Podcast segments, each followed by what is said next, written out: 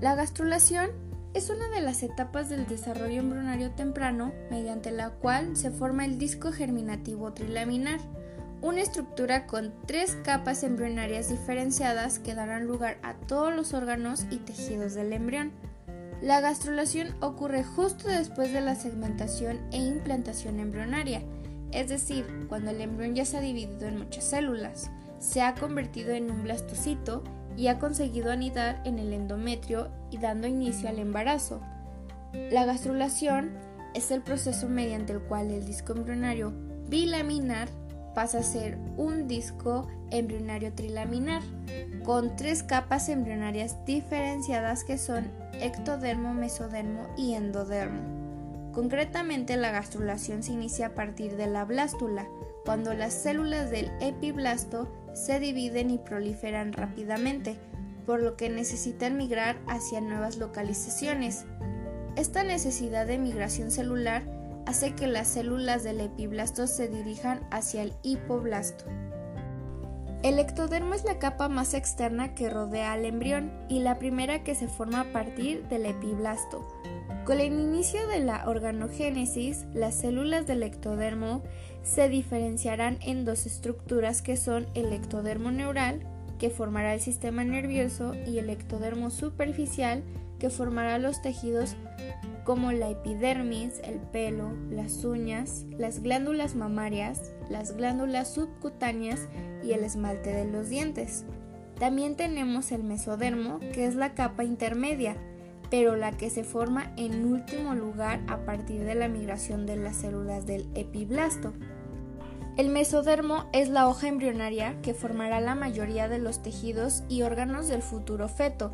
Para ello, en primer lugar, se diferencia en las siguientes estructuras, que son la notocorda, que se sitúa en el eje longitudinal del embrión, desde la cabeza hacia la cola.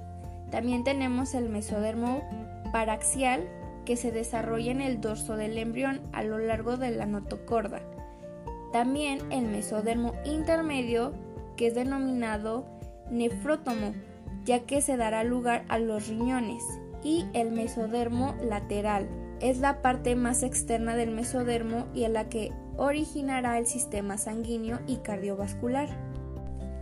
El endodermo es la capa más interna que con la diferenciación del cuerpo del embrión y el líquido que queda en el exterior se divide en dos partes, que es el endodermo embrionario que dará lugar a los órganos internos del cuerpo, es decir, aquellos que formarán el aparato digestivo y el sistema respiratorio, entre los que se encuentran son la faringe, el estómago, el intestino, el hígado, el páncreas, la vesícula biliar y los bronquios, entre otros más.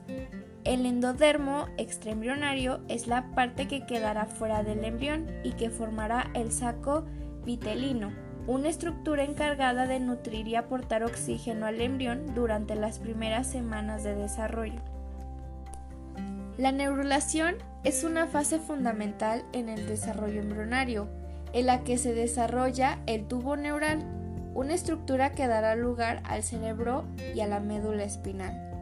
El proceso de la neurulación, antes de que aparezcan las células que van a convertirse en el cerebro y médula espinal, existen unas capas de células primitivas que son esenciales para el posterior desarrollo del sistema nervioso.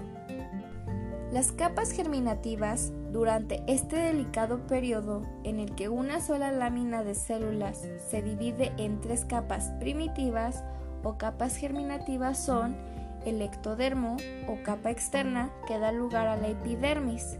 El mesodermo o capa intermedia aparecerán los músculos, huesos, sistema circulatorio y órganos reproductores y excretores.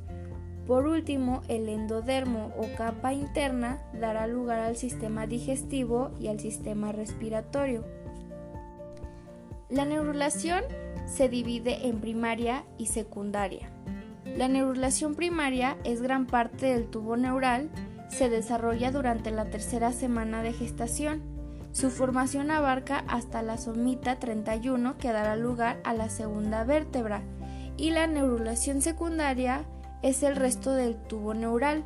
surge de la condensación, diferenciación y degeneración de las células mesenquimatosas.